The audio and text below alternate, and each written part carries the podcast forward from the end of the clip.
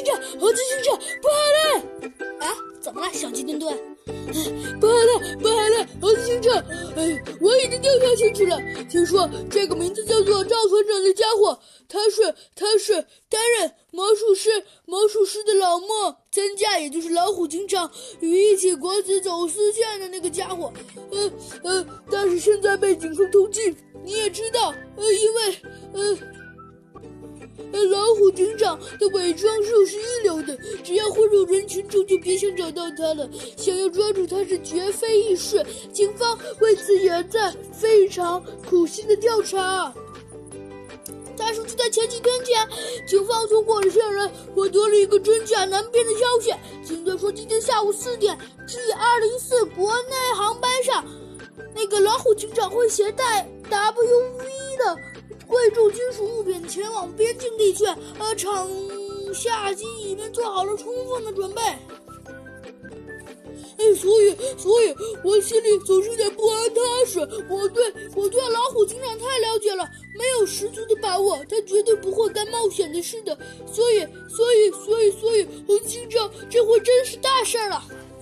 哦，哼，大事是算不上。可是 W 金属。哦，安检通道有金属探测仪可以测出来的。你放心吧，赵团长。今天下午我跟你一起去机场。我倒也很想知道魔术师究竟是有什么诡计。猴子警长也来了兴趣，两口一称。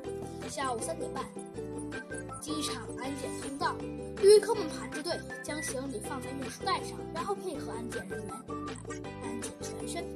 一件件行李从安检通道经过。电脑屏幕上显示出 X 光照射的黑白画面，所有可疑物品都要求被打开检查。猴子警长和赵团长还有小鸡墩墩，他们站在一旁，紧盯着每一个游客。突然，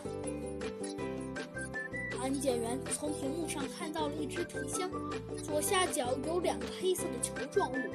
另一位安检员。走过去，将这只皮箱提了出来。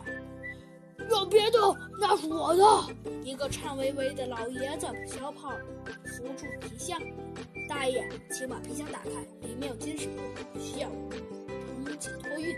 安检员告诉他：“什么？拖拖拉机？”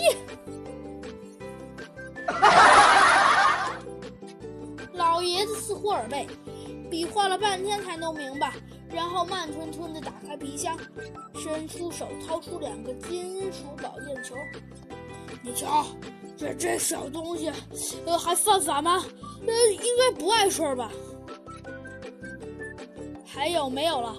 安检员再接过这对保健球，又翻开皮箱找了找，确实没有再发现任何可疑物。老爷子办了托运手续，提着皮箱走向候机大厅。登机时间到了，线人说情况并没有出现。这次安检共查出违反物品七件，均做了除善处理。奇怪，难道情报是假的？赵团长紧皱眉头，百思不得其解。猴子警长让安检员将安检通道的录像重新快速播放一遍。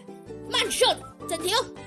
猴子警长紧盯着那只出现的黑色球状的皮箱，看上去整个皮箱就像是一张相装图片，里面的换衣服、手机充电刀、须剃须刀、书本、杂志等都能分辨出来，唯有那两个黑色的球状物不知是何物。是一位保健球，我们已经查了，不是 W 金属物。安检员们。有问题吗？有问题，很大的问题。猴子警长幡然醒悟，快扣离开这位旅客，他很有可能就是老虎警长老莫伪装的。不，不会吧？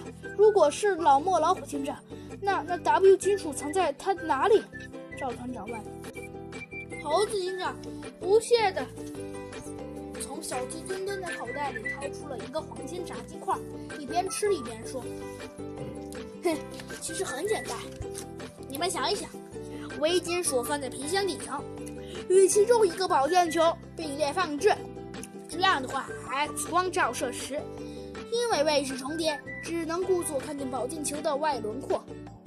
那个老莫，也就是老虎警长，自己掏宝剑球时，使用魔术技巧将 W 金属藏到自己身上，然后大摇大摆的离开。嘿，这你们就不知道了吧？说完之后，他咽下了那个黄金炸鸡块。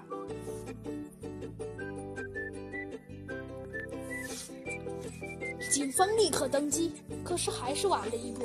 早就察觉的魔术师老莫，也就是老虎警长，已经消失在飞机里。哎，又让他跑了。猴子警长无奈地摇了摇头。三天后，赵团长再次来访问。猴子警长问案进展如何？根据警方的掌握，还有一块 W 金属在本市没有外流。